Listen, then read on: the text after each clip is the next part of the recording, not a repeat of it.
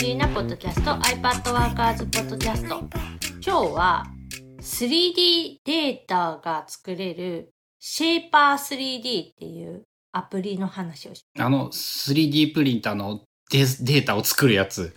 そうです。なんかまああの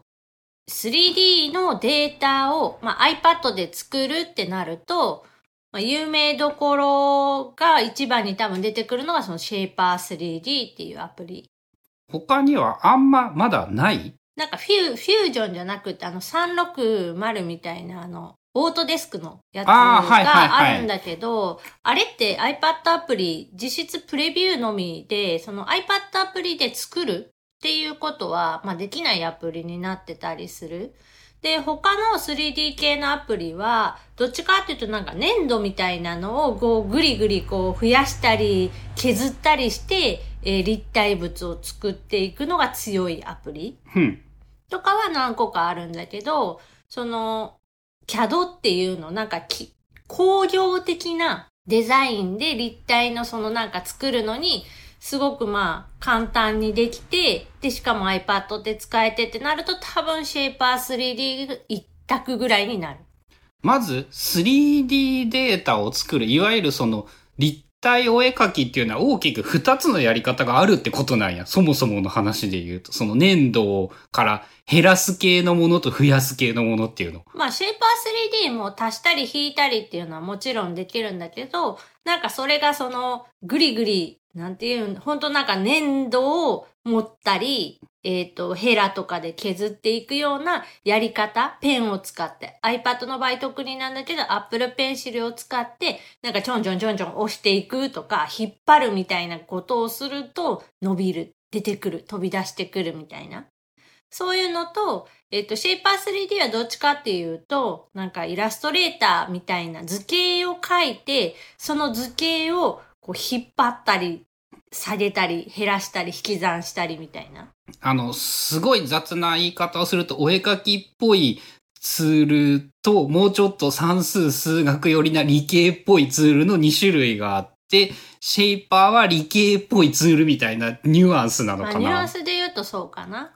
で、今回、その 3D プリンターっていうのをたまたまもらえて、えエンダー3っていうところのやつを、まあ、もらったので、試しになんか作ってみたいな、プリントしてみたいなって思った時に、なんか自分でその手軽にデータを作ってやってみようってやったのがシェイパー3。とりあえず無料でお試し的に使えるやつだっけ？えっとね、基本的に全機能使えて、えっと、そのサブスクに入らないと、例えばその保存できるファイル数が2つまでとか、えー高画質、そのデータ 3D で作ったやつのきめ細かさみたいな。まあ、あの、印刷モード、普通のプリンターでもさ、高品質とか低品質とか普通とかってあるやん。綺麗さが選べる。あれでいうところの低品質でしかその書き出しができない状態？無料のままだと。ドットが荒い絵しか書き出せない。まあそんなイメージ。なので、まあ実質本当に使おう、ちゃんと使おうと思ったら、えっ、と、サブスクでその月だったり年だったりのあの課金が必要ではあると思うんだけど、まあ今回そのお試しで家庭用のその造形っていうかなんかを作るっていうレベルであれば、まあ低画質のその書き出しでも問題ないかなと思って、今はまだ課金はしてない。で、それで、えーっとね、最初に作ったのが、息子、小学校3年生の息子が自分の iPad で表札を作った。あれ、すごいよね。よくやる。まずやってみようというのが普通にすごいなと思ったし、そして出来上がったものがなんか、一応ちゃんと様になっているっていうか。その、なんか夜ご飯終わった後にみんなでなんかやってみようとか言って、それぞれ今家族全員が iPad を持っているので、みんなで、えっと、シェイパー 3D をインストールするところからスタートして、で、えっと、やってみましょうって言って。で、ちょうどその、表札みたいな、ポストに貼る用の標識、表札が欲しかったから、それ作ろうって言って、サイズを決めて、そのサイズで長方形を描いて、で、こう、厚みを持たせて、で、名前と住所をそれぞれテキストツールでまあ文字打って、それもやっぱり出出っ張らせたいからなんかちょっとずつ引っ張ってみたいな高さを出してっていうのは全部子供が iPad でやった。あの文字がテキスト入力してそれがプリントできるっていうのは楽というか、それさえあればなんか意外となんとかなるんやなっていう感じもしたね。うん。だから、まあすごい簡単なものは本当えっ、ー、とね、5分10分とかいう感じで、えー、作れる 3D データが作れるし、その Shaper3D っていう iPad 用のアプリが非常によくできていて、チュートリアルがめちゃくちゃわかりやすい。あれ、俺もね、触ってみて思ったんだけどね、アプリの使い方が決して簡単だとは思わない。初見でいきなりこれを使えって言われてもちょっと俺は無理だなっていう感じではあるんだけど、チュートリアルを3回ぐらいやればなんかある程度分かった感じにはなれるかなって思った。あの、うんと iPad アプリって、まあ最初にその、どんなことができるとか、こういう操作をするとこういうことができるとかっていう、そういうチュートリアルが、まあ出るものとか、まあ、ヘルプから出すものとかいろいろあって、今までいろんなチュートリアル見てきたけど、シェイパー 3D のチュートリアルはめちゃくちゃ出来がいいと思う。俺ね、ちょうどね、昨日か一昨日ぐらいにね、もう一回 iPad の Logic Pro を触ろうと思ってね、チュートリアルやったんだけどね、えっと、3D CAD よりもうちょっと触ったことがあるのに、ロジックのチュートリアルはマジでわかりづらくって。ロジックって音楽のロジック、うん、そうそうそう。シェーパー 3D のチュートリアルがすげえよくできてるなっていうのを逆のところで体感した感じ。ああ、そのチュートリアルを比べてみてっていう。うん。その、シェイパー 3D も、まあ、ロジックプロも、どっちもその多機能であることは間違いなくって、そもそもその簡単さ、アプリの難易度っていうの、その習得のしやすさの度合いで言ったら、どっちも多分めちゃくちゃ難しい方のレベルではあるんだけど、そのシェイパー 3D のあのチュートリアルっていうのが、なんか常にこうちっちゃくうんと、ピクチャーインピクチャーみたいなイメージで、動画をもうエンドレスでその操作説明のこうやるとこうなるよっていう操作説明の動画をなんかエンドレスでずっと流しつつ自分がそのメイン画面で操作ができる、あの、確認ができるっていうような作りになってるので、その一回流れ切ったからもう一回再生し直すとか、もう一回チュートリアルのその動画を見るとか、そういう操作が全く必要ない。あとね、単純にやっぱ手順が良かったっていうんかな。えっ、ー、と、全体像が見えやすく、えっ、ー、と、順番にちゃんと説明してくれていた感じ。なんか説明のお手本みたいな感じかな。うん。そういう意味では、なんかそのね、説明をする素材学ぶこういうふうに説明をすればいいんだっていうのを学ぶツールとしてもなんかあの、良かったような感じはする。そう、そういう、まあ別の目線からすごく評価ができる、えっ、ー、と、アプリだった。で、まああの、すごく高度なこと、本当にあの仕事で、えっ、ー、と、そういう工業製品のデザインっていうか、えー、データを作るときにも使われてたりするし、まあ、こういうその一般家庭の、あの、個人用の 3D プリンターでデータを印刷する時用のそのデータ作りとしても使えたりするし、まあ、何よりも iPad の画面で普通に春菜はミニでやってるんやけど iPad mini の画面でも全然問題なくでき、さらにミニのスペックでも M1 チップとかじゃない、まあまだ A チップの方なんだけど、そのチップでも全然処理ができてしまうところとかすごいよくって、で、えっ、ー、と、表札作った後に化粧品を並べる、なんかデパートとか化粧品売り場に行くとテスターとかってこう、ボトルが並んでたりするんやけど、それが置いてあるなんか台みたいな専用の台。そのボトルぴったりになんか穴が開いてて、そこに立てかけるみたいな、そういうのを作ったら、その三面鏡の鏡の前とかぐちゃぐちゃにならずになんか綺麗に元に戻せるんじゃないかって思って、今使ってる化粧品のそのボトルの太さを測って、それがぴったりはまるトレイみたいな台を作ったり、あとは、そうだね、あの、マニアックなところで言うと、アップルペンシルのペン先ホルダーっていうのを作った。マニアックだね。そして、きっとウッドランということは容易に想像できるだっね。てそもそもさ、そんなアップルペンシルのペン先をさ、たくさん持ってて、こう、用途によって変えるとかいうことをやってる人が、まあいないでしょうぐらいの。うん。その、化粧品のボトルもそうだけどさ、あの、汎用的なサイズならいくらでもあるけど、春菜が使っている組み合わせを春菜が好きな順番で並べられるぴったりはまる化粧品ボトルホルダーは工業ラインには乗らんよね。やっぱ 3D プリンターじゃないと無理だよねってレベルだよね。と思う。まあやっぱそのダイソーとかさ、無印とか行くとさ、そういう収納用品みたいなので、まあ一般的なやつが入るサイズとか、まあサイズ違いで、え商品のラインナップがあったりとかはするんだけど、まあもっともっとそのカスタマイズっていうか、個人にフィットしたものが、まあ、3D プリンターと、まあ、そういう 3D データが作れる、まあ、アプリだったり、技術だったりっていうところを合わせると、本当に手軽に手に入るようになったのは、すごく面白いと思う。さらに言えば、その化粧品ホルダーみたいなものの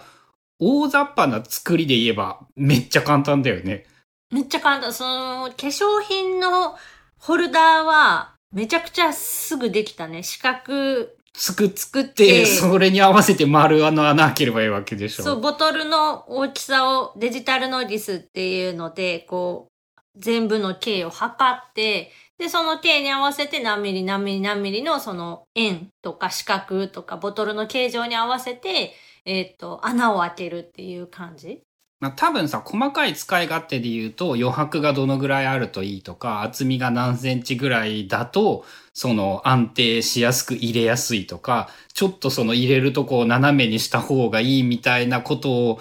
調整はできるけど、少なくともあの完成図が容易に想像できるから試作する気になれるって感じがする。うん。で、まあその作ったやつ10センチかける6センチぐらいの、うんと、厚さ1.5から2ぐらいのトレイなんだけど、まあそれでだいたい出力8時間ぐらい。8時間。1日1個しか試作できんね。でまあ、2個できなかないけど。で、えっ、と、もうちょっとだから小さいサイズのものでなんか作れるものないかなって思って考えたのがその Apple Pencil のペン先ホルダーで、えそれは Apple Pencil のペン先が5個ぐらいこう立てかけられるっていうかあの、並べられるあ穴穴がが開いてて、そこにはめれるホルダーっていうのを作って、それだと、えっ、と、奥行き1センチの長さも、えー、3、4センチぐらい。で、厚さが1センチもないぐらいなので、なんかね、それに関しては出力時間5分ぐらいかな。まあ、プリンターが温まって、その印刷できるまでのその、なんか待ち時間とか入れても、まあ、多分15分あれば、なんか全部回せるぐらいだったから、その1時間に3、4個その試作っていうか、ちょっと作って試してみて、あ、ここもうちょっと広げた方がいいなとか、まあ、あの、その、データ的にはぴったり入るはずなんだけど、今のうちのプリンターのその、性能とか、えっ、と、そのスシェイパー 3D で出してる 3D データの精度っていうと、もうちょっとここは小さくした方がとか大きくした方がとか、そういうのがあったから、そういう調整を重ねて、5、6作やったかな、ペンシルホルダーは。1時間半？ながらでって感じなんかな？その間うな。がらで、なんかちょっとやってちょこっと直して、ちょっとやってちょちょこっとで、直して10。分15分待ってる間なんか他のことをやってみたいな感じ。そうそうそう。あの、プリンターを置いてる部屋で勝手に動いてて、なんか音静かになったっぽいなって思ったら、取りに行って、みたいなことを繰り返してたかな。ちなみにそれはさ、材料費で言うとどのぐらいかかるもんなの？え、数、10円もかからんぐらいだよね。その、アップルペンシルのペン先ホルダーに関してはね。数十、試作1回数十円ぐらいのイメージ。確か、あの、フィラメントの長さっていうのも、その、これを出力するのに必要な長さはこんだけですよとかっていうのが出るんやけど、確か6メーターぐらいって書いてあって。フィラメントを6メーター使う？使う。すごい細長いなんかプラスチックの紐みたいなやつがフィラメントって、その 3D プリンターの原材料っていうか 3D を作る材料になるんだけど、それが約6メーターぐらいを使ってそのプリンティングしますよみたいな。で、買った時に何メートルあっていくらで買ったっていうのが分かれば、1個作るのの材料費がいくらっていうのはまあ簡単に算数で出せる。確かね、3000メーターで、その3000メーターの巻きで3000円しないぐらいで買ってるから、じゃあ大雑把に1メーター1円 ?6 メーターなら6円。だと思うんだけど、まあまあ正確なあれはわかんないけど、その材料費だけの話で言ったら、そのぐらい。まあ、その、とんでもな、あれか、でも24時間回し続けても大して材料費かからんってことなのか。うー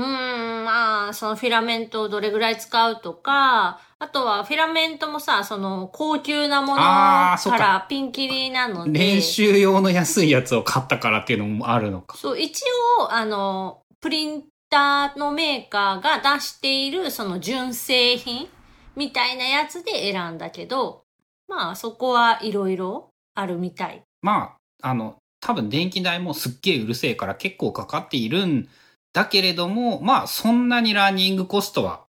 ないかなってイメージやね。そうだとするなら。うん。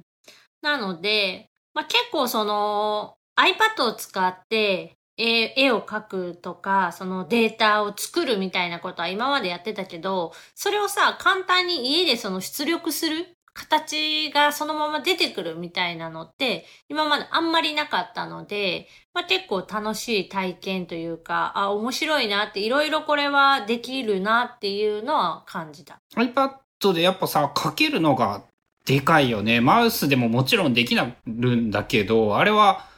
ペンでできると直感度がすごく高くて良い気がする。そう、シェイパー 3D そこもよく考えられてて、手での操作と Apple Pencil での操作を分けてくれてる。お絵かきアプリみたいにそうやって分けて、あの、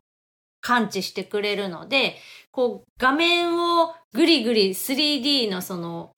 うん、うん。世界を動かしたり、拡大したり縮小したりは手でしかできないし、オブジェクトを選択したり、こう伸ばしたり、なんたらしたりみたいなのはペンでしか受け付け、まあもちろん設定はできるんだけど、そうやることによって、かなりその操作はしやすくなってる。まあそんな感じで、えっと、まあ、一番良かったのは本当 iPad で手軽にそのデータが作れたこととか、その作ったデータをちょこちょこっとその修正することができたことなので、これが例えばパソコンでしかできないってなったらもうちょっと多分やらんかったやろうなとは思う。うーん、やっぱそうなる、そういう感じがあるんや。まあそういう感じがあるので、まあ今回その iPad だだけではないんだけど iPad で、えー、シェイパー 3D を使って 3D データを作り、3D プリンターでプリントしたっていうのは面白かったし、まあ今後もいろいろその iPad